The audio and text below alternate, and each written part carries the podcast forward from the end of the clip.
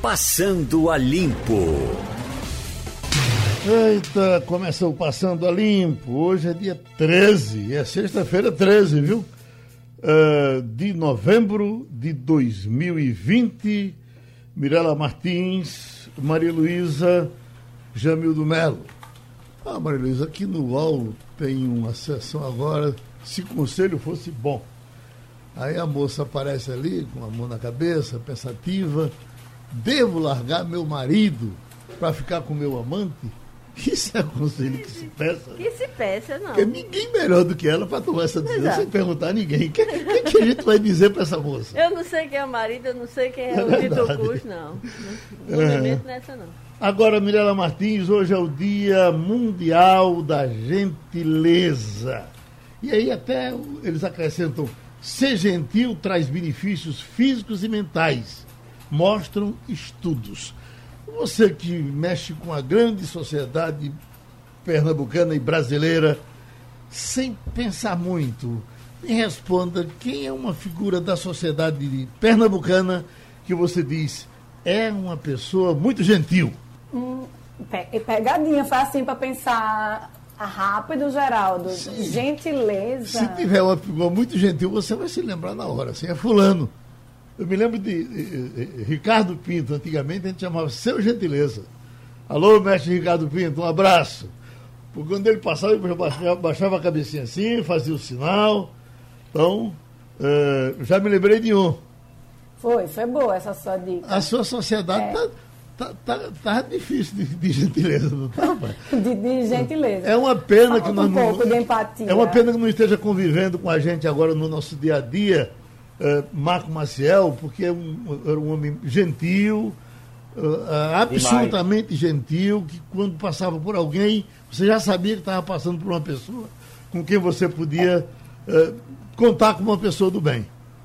É, gentil para mim, Geraldo, é uma pessoa que olha no olho, uma pessoa que ouve, né, que é sensível, empatia. E o mundo de rede social afastou muito isso da gente, né? Uhum. A gente vai para um almoço, hoje em dia as pessoas no telefone, eu chego, eu fico olhando assim, meu Deus, para que a pessoa tá, me chamou para almoçar? Se não está me dando atenção, acho que a pessoa precisa desse momento olho no olho de ouvir e ser ouvido. Eu ouvi bem baixinho, parece que foi Jamildo, lá, Geraldo ele deve ter um gentil para apresentar para gente. Pois não, Jamildo?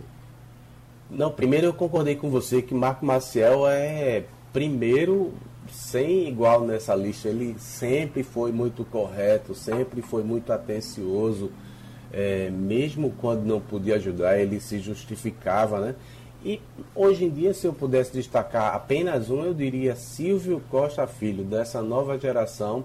É uma pessoa que tem uma educação refinada, é sempre respeitoso, é sempre atencioso e é, eu acho que colhe frutos por conta dessa bondade com, com os outros. No mundo da é... política eu tenho outro para citar, da, da, da, atualidade, eu sei que vocês concordam.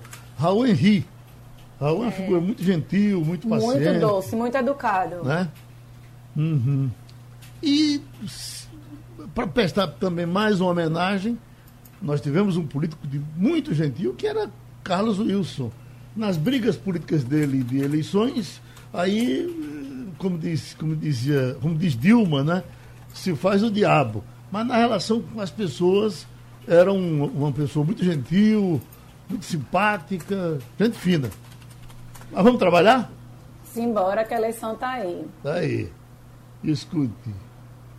Puxa um assunto aí, é, é, Malu, enquanto eu organiza aqui a minha papelada. Enquanto organiza a papelada. É, a gente tem. Está é, é, tá confirmada a entrevista do, do, do nosso é, amigo Manuel Fernandes, jornalista, que vai falar Nós sobre o uso das redes sociais. três entrevistas aqui, tem exatamente. Ah, então vamos deixar para. Vai entrar 9h15 esse. Viu? Então vamos, vamos deixar para quando. Eu vou deixar Jamildo então puxar o, o assunto, que ele está aí com todo o fervilhar da política na cabeça. Uhum.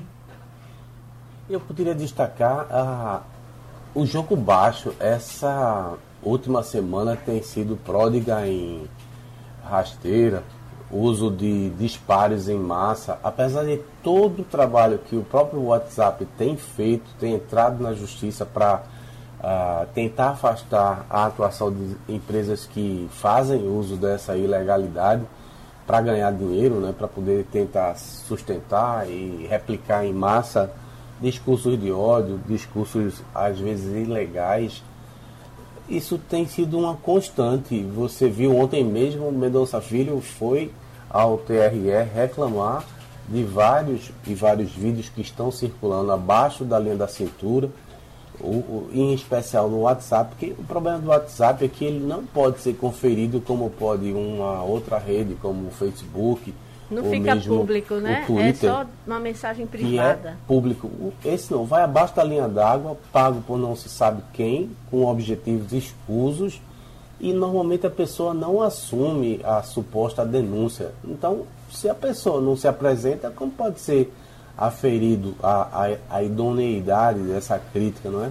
Uhum. É muito triste e é um subproduto que a gente tem dessa vida moderna. Eu realmente fico muito desapontado com esse tipo de situação. E você Jamildo. tem coisas, botam coisas da gente, eh, por exemplo, tem aí rolando um, um, uma coisa que eu falei aqui do, do Passando a Limpo, é, e, e, alguém chegou e pegou o que, o que interessava para ela divulgar, ela foi, pegou e jogou do jeito que queria, fez uma montagem, enfim, não dá. Aliás, Mandetta, quando estava aí da ministra da Saúde, dizia, olha, tem uma, uma, uma voz aí imitando a minha, uh, botando a minha cara, falando como eu falo, mas não sou eu. Uh, até disse, nem, nem zap eu, eu uso. Então, fica muito difícil para a vida de todo mundo e a melhor coisa que se faz é não acreditar em nada que se vê. Uh, Nem passar sei. à frente. É. Principalmente, Sobretudo, se vocês, não passar à frente. Se vocês permitirem, eu gostaria de falar, dentro dessa linha, a gente aqui no Sistema Jornal do Comércio é, participou do desenvolvimento de uma ferramenta de checagem que está disponível em todos os sites do sistema. Está no site da Rádio Jornal, no site da TV Jornal, no site do JC e do Ené10. Ela chama Confere Aí. Se você digitar lá confere.ai, você cai direto nela. E ali você pode jogar, por exemplo, um texto que você recebeu, que você não tem é, certeza se é verdade, um link que você recebeu, que você também está desconfiado. O que é que a ferramenta faz? Ela vai dizer quantos elementos de uma, uma mentira aquele texto tem. Tipo assim, ó, altíssima probabilidade desse texto é, é, é, não ser verdade, porque ele tem muito elemento de texto inverídico. Uhum. Então, essa ferramenta foi desenvolvida aí em parceria com a Universidade Católica, a, é, é, pesquisadores da Universidade Católica e uma startup, que é da, da, uma startup que concebeu o produto. E realmente, assim, é impressionante. Covid tem sido o assunto, inclusive, mais testado, até mais do que a eleição. E porque... Agora, brinco com tudo, né? O, que, é. gente, o que aparece notícia aqui, gente dizendo com, com, toda a cara de pau, que a gente não sabe quem é, dando nome diferente, de morte, por exemplo, de pessoas que estão doentes. Quantas vezes Roberto Carlos morreu? E, e quando o cara está doente, que você já tem uma, um, um, um, um link, né? Se é, fulano está tá, tá muito doente, uhum. aí você às vezes fica nessa expectativa para passar a informação Isso. que interessa para as pessoas ligadas a essa pessoa. Ô Geraldo. Oi. É, eu queria reforçar dentro do que Maria Luísa e Jamildo falaram que é, além de tudo isso, ainda existe a impunidade, né? Porque a gente não é a primeira eleição que teve situações embaraçosas no WhatsApp é, situações erradas no WhatsApp, disparos ilegais, inclusive, mas a gente nunca viu é, uma punição, para esses pelo quem crime, são esses né? autores. Porque isso é crime. E, exatamente, é um crime, mas a gente não, não houve nenhum caso em que foi, descobriram o autor e, e ele pagou por esse crime. Então, essa sensação de impunidade também cria essa liberdade de possibilidade de, de enviar esses disparos. Então, isso também é muito triste. Uhum. É, agora Ô, eu Geraldo, acho que a... Vai, Jamil. A gente também tem que diferenciar a, a situação, aquele bunda suja, como diria Humberto Eco, que pega e fala uma bobagem e vai afetar ali, sei lá, 30 pessoas que o seguem, 40, 100, e disparos em massa. Os disparos em massa, eles representam abuso de poder econômico.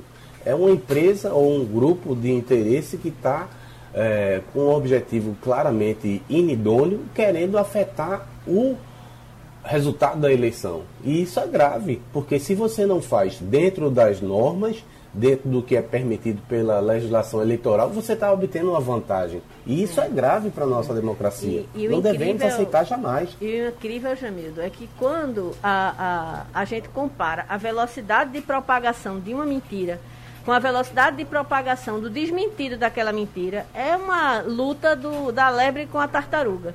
É impressionante. A mentira ela corre nove vezes mais rápido. Então você termina eh, se sentindo fracassando nessa luta. A gente passa a vida tentando desmentir, não, isso não é verdade, isso não é verdade. Enxugando gelo. Pois é, infelizmente, o nosso desmentido, os nossos esforços, eles não conseguem jamais suplantar a velocidade com que uma, uma coisa criada, porque a gente sabe que existe técnica para criar, para engajar, para despertar o gatilho, o viés de confirmação. Muitas vezes você lê, como você concorda com aquilo, você não quer nem saber se é, se é verdade, se é mentira, e passa adiante. Essa que é a coisa mais grave, entendeu? Às vezes a, a sua as suas ah, eh, convicções elas se sobrepõem a qualquer eh, eh, verossimilhança do que você está recebendo. E você passa verdadeiras atrocidades. Eu que sou a, a chata dos meus grupos, eu já saí de vários, porque eu fico lá, eh, eh, o povo coloca uma mentira, eu vou dizendo, olha, isso já foi desmentido, isso é um boato. E aí eu, eu fico tão chata que eu termino saindo, porque realmente é, é, é, a- eu faço do meu ofício, a meu ofício é tentar é, ouvir todos os lados para ter uma, uma visão o mais ampla possível das coisas e quando eu vejo a- as- o que se compartilha por aí, eu fico com vergonha alheia. Agora, Geraldo, Oi. Bem faz a Europa que está tentando criar leis para responsabilizar as plataformas digitais, porque elas criaram essa situação, elas têm que ajudar a resolver. Elas sabem que as mentiras são propagadas até nove vezes mais rápido do que as notícias verdadeiras. Então, o que é que elas fazem? Elas lucram com esse tipo de corrente e acoplam anúncios. E de repente o anunciante não está querendo saber se é mentira ou é verdade, não. Quer que a propaganda dele chegue ali na ponta dos dedos do consumidor. E o subproduto disso é desinformação. Daí esses grupos de interesse odiarem jornalistas, porque a diferença entre influenciadores que querem grana e jornalistas que querem interesse público é bastante flagrante. Sendo hoje sexta-feira, Algumas pessoas querem que sua versão seja a admitida, a vencedora, não olham para isso, mas deveriam olhar, porque o jogo muda. viu? Sendo hoje sexta-feira e logo sexta-feira 13, Maria Luísa, eu não disse a você que ele lhe mostrar a nota de 200 reais? Opa, é minha? Olha aí, segure. Olha, gente, acaba de ganhar 200 reais de Gerardo. Está pedindo de volta. É falsa, Maria. Ah, é falsa? É, você imagina o seguinte. E uma- como é, que, você- como é Tô- que a gente sabe que é falsa, Geraldo? Me Tem deram, uma, uma sombrinha aqui, tem o fiozinho. é, me deram de manhã. Você imagina, você na pressa, recebe uma nota dessa, vai embora com Eu, ela. eu saí emocionada, me tremendo todinha. Seguimos. eh, Biden ganha no Arizona e consolida a vitória na eleição. Então, aquela dúvida que as pessoas estavam tendo na questão da soma, ela foi resolvida. O candidato democrata Joe Biden venceu no estado do Arizona, formaram os canais de televisão dos Estados Unidos ontem, consolidou a liderança do colégio eleitoral, que escolherá formalmente o novo chefe da Casa Branca. Então ainda falta virar a ponta do prego, não é, Maria Luísa? Ainda é a informação oficiosa. É, porque acontece o seguinte, até o dia 8 de dezembro, todos os estados vão fazer uma espécie de uma proclamação do seu resultado. Qualquer é, é, questão eleitoral, é, judicial, sobre a questão eleitoral, tem que ser é, é, resolvida até esse dia 8, que cada estado, né, que eles são bem independentes, vai lá e diz, meu, é, o candidato que ganhou a eleição no estado Arizona, como você falou, foi Joe Biden. Aí dá o total de voto, total apuração. No dia 14, o Congresso americano se reúne para oficializar o nome do vencedor. A diferença de ontem para hoje é que até ontem eram projeções. Uhum. E agora fechou. Uhum, não É, tem né? mais como virar. É, é, formalmente ele já tem, né? A diferença foi até pequena, zero ponto, eu estou aqui com o mapa, 0,3 é, de diferença. Sei. Agora, uma coisa que eu sei que, que é polêmica, mas que, é, é, quando as pessoas cobram muito de Bolsonaro, que ele declare logo apoio a, a, a Biden, eu até consigo, nesse aspecto, consigo entender. Ele é um xirimbaba de, de, de, de Trump. de Trump de muito tempo, né? Mas tu sabe até que agora dizia, só sobrou Putin, né? Até tá ficando diz, feio. Até se dizia amigo, porque a China também... A já, China já, acabou já, de reconhecer, então só sobrou é, é, Vladimir Putin e Jair Bolsonaro no mundo. Enquanto houver tempo, enquanto não virar o prego. Enquanto tem pode, bambu, tem flecha? É, acho que ele pode ficar na dele e tal, e depois declarar. Não, até porque se ele fosse o primeiro a declarar, o pessoal diz: Ó, oh, tá vendo aí? Já correu na frente, já abandonou o outro. Agora, na verdade, nós estamos falando de instituições, não é a minha relação pessoal, nem a dele, nem a sua, com. com, com é ver o que, que interessa à nação que a gente dirige, ficar com um ou ficar com outro. Com ingresia. Né? É, é, eu, não, eu não gostaria de ter Estados Unidos como inimigo. Uhum. Né? Nem ameaçaria. Nem que você tivesse pólvora. né? Não, nem, não, nem ameaçaria com pólvora. Porque eu vou de pólvora e vem de bomba nuclear, míssil teleguiada, eu prefiro ficar. Puxa a conversa com o nosso Manuel Fernandes, por gentileza. Isso, bom dia, Manuel, tudo bem? Bom dia, Maria Luísa. Tudo bom? Bom dia, Geraldo. Um abraço. Tudo jóia. Eu vou deixar Jamildo puxar, porque Jamildo costuma publicar as análises da agência Bytes, que é a agência que Manuel é um dos sócios, e é, é uma agência focada no digital. Então, a, o cenário é, é, é eleitoral digital é, tem, tem sido o foco de atenção nesses últimos dias. E publico com muito com orgulho, porque tem um pernambucano brilhando no cenário nacional, tendo um jornalista respeitado nacionalmente, eu acho que para todo pernambucano é motivo de muita a, alegria. Não é só barrismo, não. É, Manuel é muito competente, graças a Deus está aí se, se, saindo bem em São Paulo, um grande centro. É, a minha curiosidade é o seguinte, Manuel. De, em 18 teve aquela explosão de internet, Bolsonaro acabou se beneficiando enormemente, tinha pouco tempo de televisão, apostou muito nessas redes e havia a expectativa que nessas eleições municipais ocorresse, ocorresse algo semelhante. Você que acompanha tanto, especialmente em São Paulo, tem divulgado, divulgado várias análises, isso está funcionando ou caiu um pouco uh, o, o, uso ou as pessoas não estão dando tanta atenção uh, às mensagens de internet? O que é que você poderia dizer, um balanço para a gente? Ô, Jamildo, é, na realidade a internet continua muito forte, só que essa eleição está com um nível de desinteresse muito alto. A, eleição, a gente está acompanhando aqui 80 cidades, né, incluindo todas as capitais. E o nível de interesse das pessoas no tema eleição é um nível assim mais baixo dos últimos anos que a gente já viu. Obviamente, as pessoas, os candidatos continuam usando a internet, porque só podem usar a internet, não tem outro caminho que eles possam fazer, apesar de alguns tentarem fazer comícios, carreatas, passeatas aí, mas, mas o, o nível aos interesses. O que, é, o que vai ser muito crítico são as próximas 48 horas, porque é aí que vai definir muito, muitas questões vão ser definidas nessas próximas 48 horas, que é quando efetivamente as pessoas vão começar a decidir é, em quem vão votar. Né? Então a gente vai ter muita surpresa, vai ter muita virada né, nessa, nessas próximas 48 horas, inclusive em situações quando você vai ter um primeiro turno onde você não esperava. Então, é porque o nível de abstenção, é, pelo que tô, a gente está vendo aqui, vai crescer é, de maneira muito significativa, porque as pessoas, se, se tiver algum tipo de ameaça de, de, de, de Covid, de aglomeração, as pessoas não vão, não vão participar da, da eleição. Não tenho a menor dúvida disso. A gente já, já, já vê aqui em vários, em vários, em vários posts, em, porque a gente olha a, a, internet de maneira geral, não só redes sociais. A gente já vê aqui várias, em vários movimentos as pessoas dizendo o seguinte: se eu for para minha sessão e tiver aglomeração, eu não voto, eu volto para casa. Então, isso, isso vai ser um, um, forte impacto. Quem depende muito do voto de opinião, como no caso aí é, dos candidatos, alguns candidatos de Recife, vai, vai sofrer um bocado. Manuel, nesse caso, leva vantagem, uma vantagem evidente, quem tem o eleitorado jovem, é de se pensar que o jovem mais saudável, em, em qualquer situação, é, o jovem, quando ele se decide e vai, ele tem saúde para ir. Ele já, já levaria essa vantagem. Leva mais essa agora, da questão do medo da Covid, que o velho talvez quisesse manter a opinião mas não tem, mas tem medo de, de, de, de ir para a rua. E o jovem não tem. Resumindo, quem tem o eleitorado jovem tem mais chance? Com certeza, Geraldo. Tem, vai ter uma maior taxa de, de, de, de, presença nas urnas, porque a gente está vendo em todo lugar que os jovens são os mais audazes né, em relação à, à, corona, a essa questão da pandemia.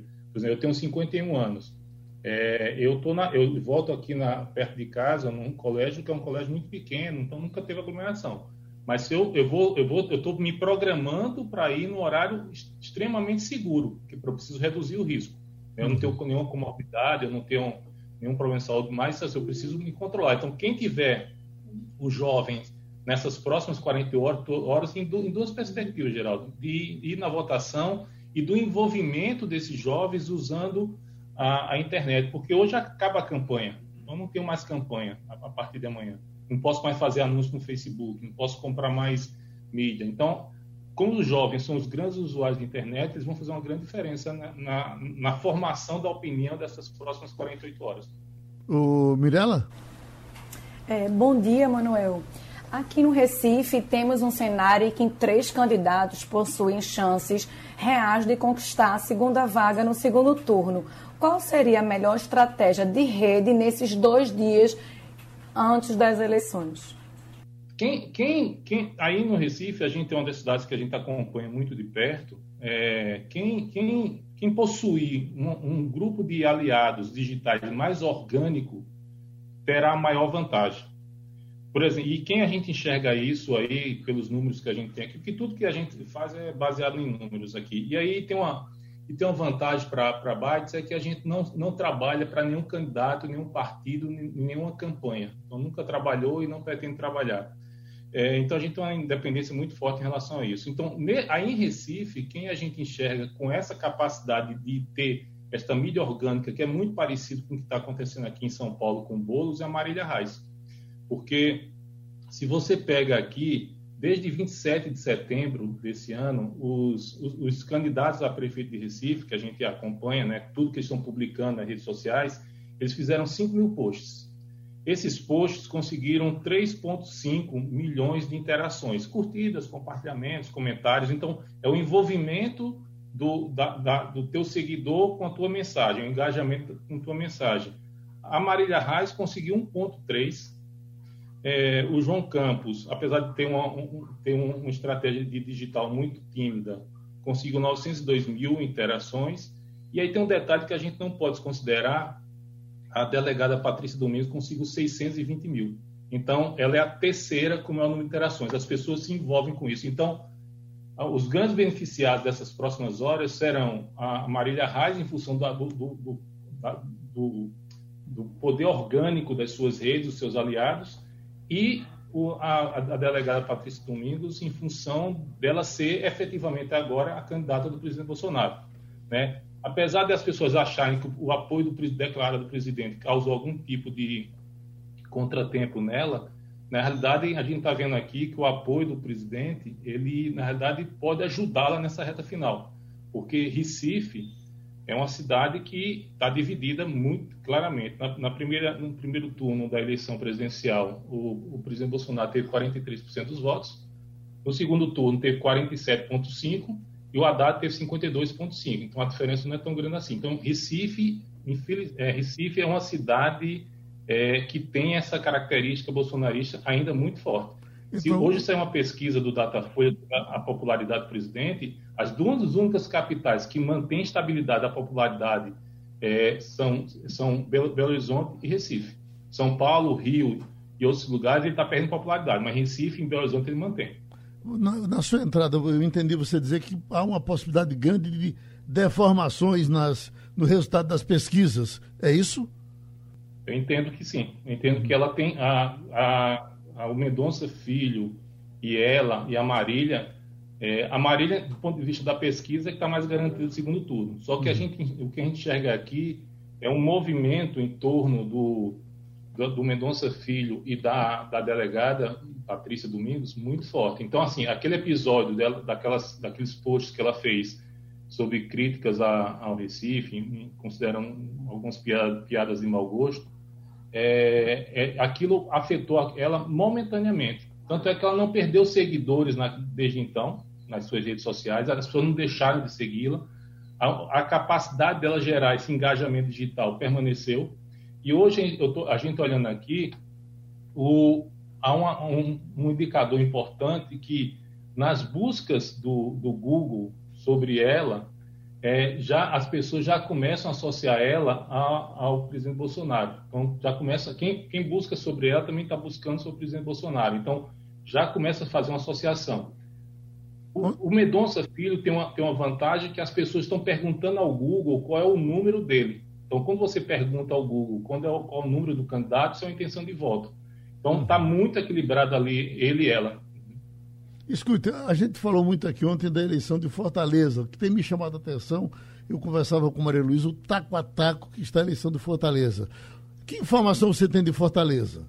Fortaleza, na verdade, Fortaleza é um microcosmo da eleição de 2024, porque eu tenho lá o PT, eu tenho o Ciro Gomes e eu tenho um candidato bolsonarista, que é o Capitão Wagner, é, é entre primeiro e segundo nas pesquisas. Então, a gente a, tem duas cidades no, no, país que são microcosmos da, da, eleição de 24. Aqui em São Paulo, né, que é, que é o, o você tem o Bruno Covas com chance de ir para o segundo turno efetivas, e, tem, e, e, entre os três, os, os, últimos colocados, os segundos colocados, você tem o Celso Russomano, que é bolsonarista, o Guilherme Boulos, que é a voz da oposição, e o Márcio França, que é um do PSB. Mas o Boulos aqui está numa tração, assim, numa, numa, reta de chegada muito forte, com efetivas chances de segundo turno. E lá em Fortaleza, a gente tem, tem, tem o PT e o PDT. Na verdade, o PT tem uma candidata que foi a revelia, porque o governador Camilo Santana apoia o Sarto, que é o candidato do PDT, e que é o aliado Ciro Gomes. Então a gente tem uma, em Fortaleza uma, uma, disputa efetiva de, entre os bolsonaristas, né, com o Capitão Wagner, e a oposição é, ali com o PT e PDT. Então vai ser uma, vai ser uma eleição bem, bem, bem interessante, Fortaleza, porque a gente vai ver para onde está indo essa opinião. E Recife tem uma característica interessante, que a gente está acompanhando aqui nas capitais, é é, um, é, a única capital onde há chance da esquerda enfrentar a esquerda no segundo turno. Né? Se, se, confirmar o que as pesquisas estão, dizendo, João Campos enfrentando a Marília Reis, é esquerda contra esquerda. Né? Então, é, Recife vai ter, vai, vai ter essa característica para colocar no seu currículo de uma cidade onde dois candidatos de esquerda foram para o segundo turno. O que a é. gente acha, o que a gente acha é, hoje, apesar das pesquisas indicarem a Maria Reis, a gente acha que há uma chance muito ainda é, grande do Mendonça Filho ou da Patrícia Domingos irem para o segundo turno. Atropelarem a Maria Reis no final. Manuel, é, a gente, isso, essas informações que você traz a respeito das interações entre os candidatos aqui do Recife, é, elas coincidem muito com a, o que aconteceu durante o debate aqui da TV Jornal, que foi o único debate né, de primeiro turno em TV aberta. E durante os intervalos, é, Jamildo e Igor, que é o nosso, o nosso colunista de cena política, é, é, analisavam é, à luz de algumas ferramentas de monitoramento. E o que a gente via era exatamente o que você está dizendo, assim, uma preponderância das interações dentro do perfil de Marília Reis, né, com essa, essa, esse escalonamento e realmente também a delegada Patrícia aparecendo com uma, uma, uma atração importante, é, João Campos, coincide exatamente. Mas o que eu queria perguntar era outra coisa. Eu queria. É, é, até a eleição de 2018 havia uma máxima de que a coisa mais importante para um candidato que queria chegar é, forte para um segundo turno, ou mesmo vencendo o primeiro, era ter tempo de televisão. E a eleição de 2018 jogou isso por terra, porque, é, de fato, o tempo de televisão não foi o fator mais importante. Embora, é, é, como noticiário, o presidente eleito Jair Bolsonaro teve muito tempo de televisão por conta da, do episódio da facada. É, a minha pergunta a você é o seguinte: com pandemia, é, o cenário tende a se repetir? Ou essa eleição é possível que o horário político, as inserções, tenham tido algum efeito no eleitor? É, Maria Luísa, as pessoas estão, efetivamente, as pessoas estão em casa estão assistindo mais televisão, mas a gente tem fenômenos que mostram o contrário a isso, né? Por exemplo, aqui em São Paulo, o Boulos não tem espaço de televisão, ele, ele só tem internet. Então, eu, a gente fica falando, comparando isso, Boulos é hoje em São Paulo o que o, o presidente Bolsonaro foi no Brasil em 2018. Né? Ele, ele, ele conseguiu repetir o fenômeno do Bolsonaro em 2018. Aí no Recife, você tem uma, uma, uma candidata que era completamente desconhecida, no caso a delegada Patrícia, e eu imagino que ela deve ter pouco tempo de televisão aí, porque eu acho que o PSB fez uma aliança muito ampla e pegou quase todo o tempo da televisão daí. É, e ela tem 14%. Então, assim, a única, a, única escape que ela tem é o Bolsonaro. É, desculpa, é, é a internet. Então, nesse, nesse aspecto aqui, é, eu, eu acredito que não há espaço mais para político analógico. Na verdade, o que é que ganha uma eleição? E, e, e é muito importante ressaltar isso. Uma eleição se ganha um voto. Né? Não é a internet que elege você. É, é, você tem que ter mais votos que o segundo candidato. É simples assim.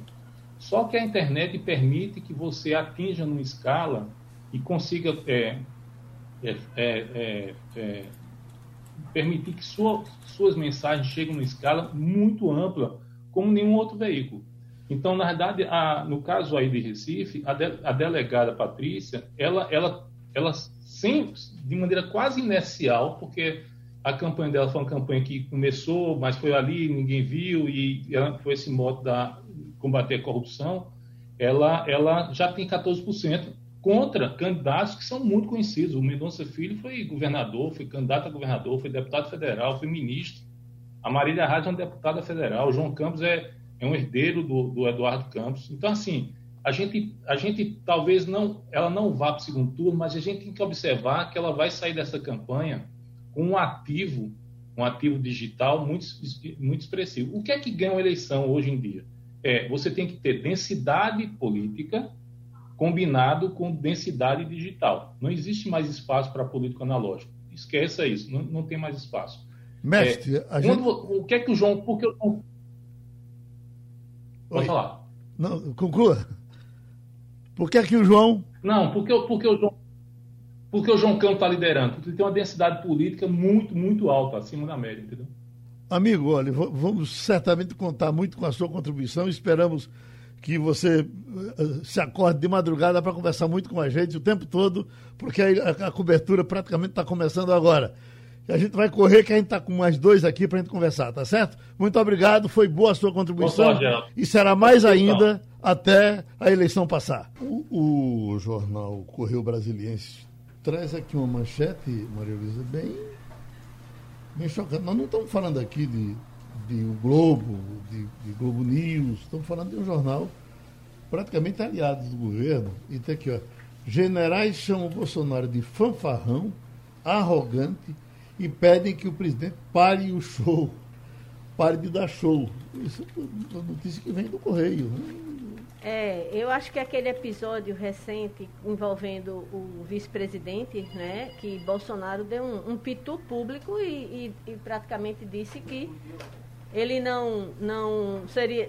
Se, só se fosse alguém demissível é que ele não demitiria. Obviamente, estava se referindo ao vice-presidente, que você não pode demitir o vice-presidente. Uhum. E eu acho que talvez aquilo tenha, tenha deixado um mal-estar grande, não é? Porque é, é, talvez seja o principal fiador no meio é, é, é, é, militar do governo Jair Bolsonaro, né? A, a brincadeira, a, a, a, Mirella, a brincadeira da, da, da, pólvora, se fosse feita por mim ou por você ou por qualquer é, é, Zé Mané institucional, não era nada. Mas aquilo dito pelo presidente da República, pela autoridade maior do país, é uma brincadeira que a autoridade não tem o direito de, de tirar.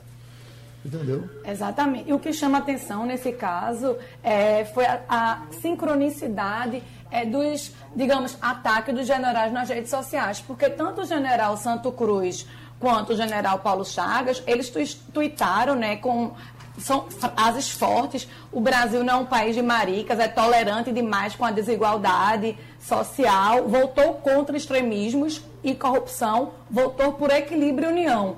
30 minutos depois, veio Paulo Chagas também dando depoimento com frases fortes. Então, lógico que isso foi orquestrado. Então, esse céu de brigadeiro entre Bolsonaro e alta cúpula aí das Forças Armadas deve ter dado uma estremecida. Uhum. Eita, Jamildo? É, eu frisaria que ó, o Mourão, ele está fora da chapa de, de 22, né? Então... Sim talvez haja com um pouco de ressentimento, mas o que ele fala é correto. Você tem que tentar conter o avanço aí do desmatamento, das queimadas na Amazônia. Só que para Bolsonaro esse é um assunto muito caro, né? Ele defende, dá uh, apoio ao Salles, que quer passar a boiada. Então você fica num, numa encruzilhada entre o que seria o ideal e o que você tem para o consumo diário. Tem que manter essa polarização, acaba dando esse estremecimento, infelizmente, para nós. Eita, Hugo Braga já foi gente aqui do Jornal do Comércio e escreveu um livro. Esse livro ele fala de Mandetta e Maria Luísa viveu, conviveu com ele e o livro aí vem pegando fogo. Isso, bom dia, Hugo Braga, meu ex-estagiário, Geraldo, veja como eu sou velha. Você é, está lançando aí o Guerra Saúde, que fala desse é, é dessa chegada da pandemia, que você era parte desse grupo do, do ministro Mandetta e é, é, é, é viu tudo que aconteceu naquele momento. Como foi para a equipe, Hugo? Conta para a gente enfrentar, de repente, ver aquele tsunami chegando, se aproximando da praia. como é que, que foi esse momento assim para vocês? Oi, Maria Luísa, bom dia, bom dia, Geraldo. Eu, eu encontrei Laurindo aqui um, um, dia desse em Brasília e disse ele que a época mais feliz da minha vida foi quando eu era estagiário da Maria Luísa, repórter de cidades no Jornal do Muito obrigada. bom, bom, Marilu, é, olha só, a, a chegada da Covid ao Brasil, para nós que estávamos lá no Ministério da Saúde, ela já foi um evento é, muito pesado, né?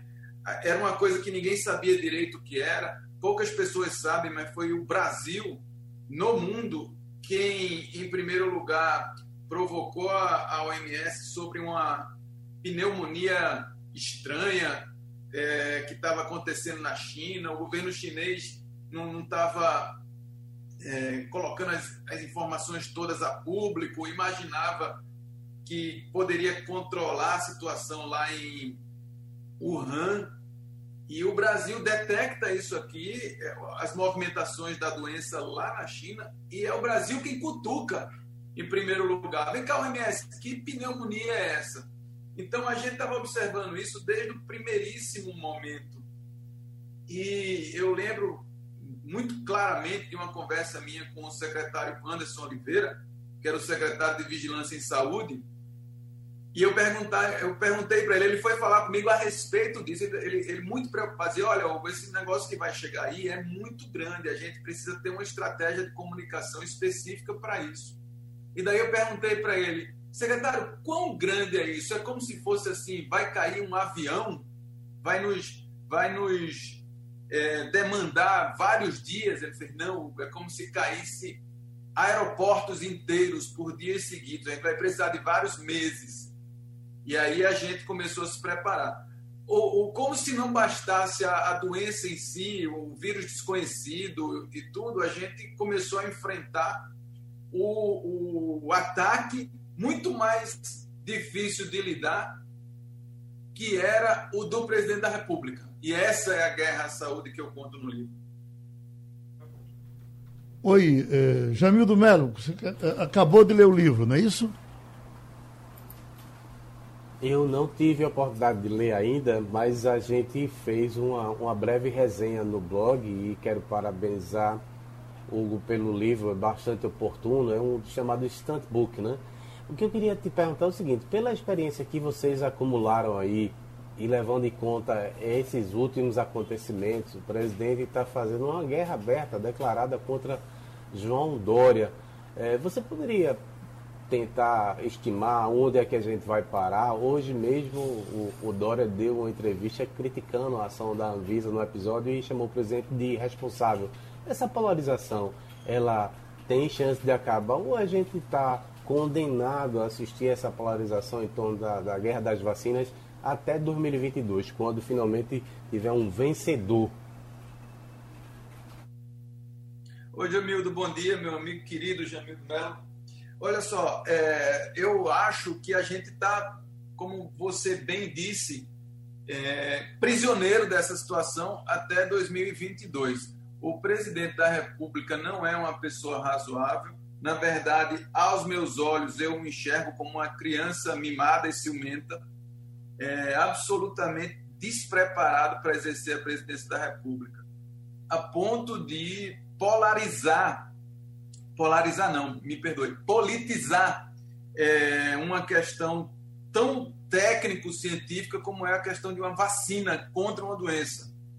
É, o, o, presidente da República vir a público comemorar a morte de um brasileiro, porque isso significaria a derrocada de uma vacina, que é uma vacina que vem sendo trabalhada pelo Instituto Butantan, subordinado ao governador de São Paulo, João Dória, e essa era a razão pela pinimba do Bolsonaro com a vacina é de um absurdo tão completo e absoluto que eu, às vezes, acho que nós estamos sonhando. Aliás, sonhando não, que nós estamos no meio de um pesadelo. Mas acho que esse pesadelo não acabará antes de 2022, podendo continuar depois disso. Maria Luísa? É, é, Mirela quer perguntar, Mirela? Oi, Mirela. Isso. É, você deixa claro que não é um livro sobre Covid, mas sobre poder, ciúme, inveja e morte. O que mais te impressionou ou impactou ao buscar essas informações para fazer essa reportagem sobre os bastidores do Ministério da Saúde no início da pandemia no Brasil? Olha, em primeiro lugar, o, o, esse tipo de livro ele é muito comum em outros países. Na, na Europa ele é muito comum, nos Estados Unidos, sobretudo, ele é muito comum de pessoas que estão dentro do processo, vivenciando o processo, escreverem a respeito. No Brasil não é muito comum. Aliás, não é nada comum. Isso foi uma das razões que me motivaram a escrever o livro. É, assim como uma demanda do próprio Mandetta, e eu explico isso no livro, que queria documentar tudo aquilo que a gente estava vivendo para fins de registro, né? para que na, na história digamos que daqui a 50 anos venha outro vírus para que as pessoas saibam o que aconteceu, os erros que foram cometidos, como a gente enxergou o problema e como a gente enfrentou. É, então, a ambição desse livro é, antes de mais nada, documentarística. E foi isso que me motivou a escrevê-lo. É, o próprio ministro Mandetta também, é, movido, eu imagino, por esse mesmo sentimento, escreveu ele próprio as memórias dele do, do, do, do, período, né? desse período aí de começo da pandemia no Brasil. A diferença entre os dois livros é que o livro dele é o livro de um político, e o, livro de um político ele vem naturalmente filtrado. O meu não, o meu é o livro de um jornalista, sem filtro nenhum. Eu conto tudo, absolutamente tudo, como de fato aconteceu e inclusive erros da comunicação, que é o que eu dirigia, estão todos no livro. Ô, Hugo, é, é, no caso de Mandetta, que entrou pequeno no Ministério da Saúde, saiu grande, mas depois da saída o tempo foi passando, eu acho que ele desmilinguiu muito. Você também tem essa impressão? Geraldo, é, é, difícil a gente fazer uma medida dessa, porque o Mandetta, na verdade, é um político sem mandato, né? Ele havia, quando ele foi escolhido ministro da Saúde, ele tinha desistido da vida pública e estava se preparando para voltar a ser médico no Rio de Janeiro. Então ele, na verdade, não concorreu nas eleições de 2018 e ele está sem mandato. O, o cara que está sem mandato, ele fica ali meio sem tribuna, né? É, vez ou outra ele se coloca aí, aí o Bolsonaro dá uma esculhambada nele e tal, mas na, na raia política que ele corre, é a mesma raia política que correm Luciano Huck, Sérgio Moro, o próprio João Dória. Então, são pessoas que têm uma, uma tribuna, vamos dizer assim, muito mais resplandecente do que a dele. Então, às vezes, dá essa impressão mesmo, que ele está apagadinho ali e tal, mas ele é um grande quadro político, eu considero um, um grande quadro político do que a gente pode chamar de centro democrático. Agora vamos para o livro. O livro, é, é, se eu quiser comprá-lo hoje aqui no Recife, já compro? Comprar, compra. Não sei se você consegue receber hoje. Sim. porque, é, porque é o seguinte, a, a editora, ela recebeu a, a impressão da, da, primeira edição no dia 4 desse mês, 4 de novembro, e começou a distribuir, acho que dia 10, então é muito, ou seja, anteontem, né? Anteontem não, segunda-feira. É, é, é muito recente a distribuição, eu não sei se já chegou em todas as livrarias, mas aqui e ali já recebeu. E quem optar por ler em e-book, aí sim pode comprar, que já consegue é, receber hoje mesmo. Certo. Vamos dar um abraço nele? É, é, eu só queria perguntar uma coisinha rápida, Hugo. No final do, governo, do, do, do, ministério, né, no final da presença de Mandetta e equipe no ministério, uma cena me chamou muita atenção. Mandetta passou por um longo processo de fritura, tentou fazer a, as coisas à luz da ciência e foi desautorizado em público. Então, foi um processo que deve ter sido desgastante para ele e para toda a equipe da qual você fazia parte. Mas me chamou muita atenção e, e, e eu fiquei bem impressionada com aquela cena pós-saída em que ele aparece confraternizando com a equipe. Aquilo ali, de alguma forma, vocês se arrependem de ter feito? Maria Luísa, não sei. Arrependimento, eu acho que não é bem o tema. O próprio Mandetta depois reconheceu que aquilo ali foi um erro, pediu desculpas e tal. Mas aquilo ali era o seguinte: a gente vinha, eu estava na sala naquele momento em que tudo aconteceu, é, a gente vinha de dias e dias de absoluto estresse é, por conta da, dos ataques de Bolsonaro à política de enfrentamento da doença. Ataques absurdamente equivocados, eu repito. Então, na hora em que o, o, o filme chega ao fim, aquilo ali era, um, era, uma, era um desenlace anunciado, todos nós sabíamos que Mandetta seria demitido é, mais dia, menos dia, quando tudo aquilo finalmente acontece, é como se todos fôssemos tomados por um, por um sentimento de alívio, sabe? Então, é, você vê ali que aparece, na verdade, uma cantoria. É, aquilo ali é como se fosse a, celebração de um processo que estava todo mundo ansiando por ele, porque ninguém aguentava mais, a verdade é essa. Ninguém ali aguentava mais a pressão que estava daquele disse-me disse, de dizer uma coisa hoje, de ser desautorizado no momento seguinte, de, de sabe, de, de ver um, um, presidente da República afrontar o tempo inteiro contra a ciência, contra o conhecimento. Então aquilo ali foi mais um, um, uma demonstração espontânea de alívio e, e, e por isso mesmo é, um descuido também né, das normas sanitárias que deveriam ser seguidas e tudo. Mas era um grupo relativamente pequeno, é, não, não, não, não foi um atentado contra a saúde pública, digamos assim. Fechando aí, Jamildo. É, eu queria que você se posicionasse, se for possível, a respeito da questão dos militares. Qual foi a avaliação que é, naquela altura fazia o Mandetta ou que você faz agora? Porque assistimos aí a militarização do, do Ministério. Ah, as colunas nacionais hoje registram que Bolsonaro conseguiu a tal ponto subjugar, subjugar a saúde que o Ministério e o ministro nem sequer se manifestaram sobre esse episódio recente, é lamentável, da Anvisa, politizando a questão das vacinas. Existe alguma avaliação? Você é, traz isso no livro? Já pronunciava isso? Então, Jamildo, eu conheci o general Pazuello lá no Ministério, né? Quando o Mandetta saiu, ele assumiu a Secretaria Executiva e o Nelson Tais, ou Tai, que eu nunca sei pronunciar o nome dele direito, é, assumiu o Ministério e eu fiquei alguns dias, eu, eu pedi demissão na, no dia em que ele assumiu e me propus a fazer a transição, passar o, o cargo para o meu sucessor. Então eu fiquei alguns dias ali conheci o general Pazuello nessas nessa ocasião. Ele me pareceu, como todo militar, um cara bastante operacional, que poderia cuidar ali da burocracia para tirar os planos todos do papel. Agora, não é um quadro que saiba absolutamente nada de saúde pública, não sabe. Então, é um general escalado no lugar errado colocaram, sei lá, um zagueiro de centroavante, sabe? Dizer uma coisa assim. É, então, eu acho que a militarização é péssima, não só na saúde, tá? Em todos os cantos. A gente está tendo notícia de uma militarização excessiva na área ambiental também, que é o desastre, que pode é, atrapalhar o país aí em suas é, relações multilaterais com o resto do mundo. Enfim, a militarização em si é um erro.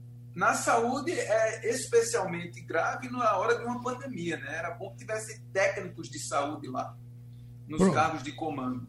Um abraço então para Hugo Braga, jornalista pernambucano. O título do livro é Guerra à Saúde. Procure. Um abraço, amigo. Muito obrigado. Um abraço a Maria Luísa. Um abraço a Jamilda, a todos os milhares de ouvintes do Geraldo Para a gente fechar essa conversa aqui, Malu, essa coisa que me chamou tanta atenção, não sei se vai lhe chamar também, e, e opinião sobre isso, queria que você desse você e, e Mirella, porque são mulheres. Mulher passa mais de cinco meses com o feto morto na barriga. Uh, uma mulher que passou cinco meses e meio com o feto morto dentro da barriga vai ser indenizada no município de Diadema uh, após entrar com uma ação na justiça.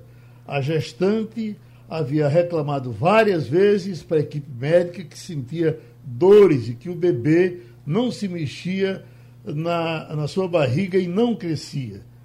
Não é estranho?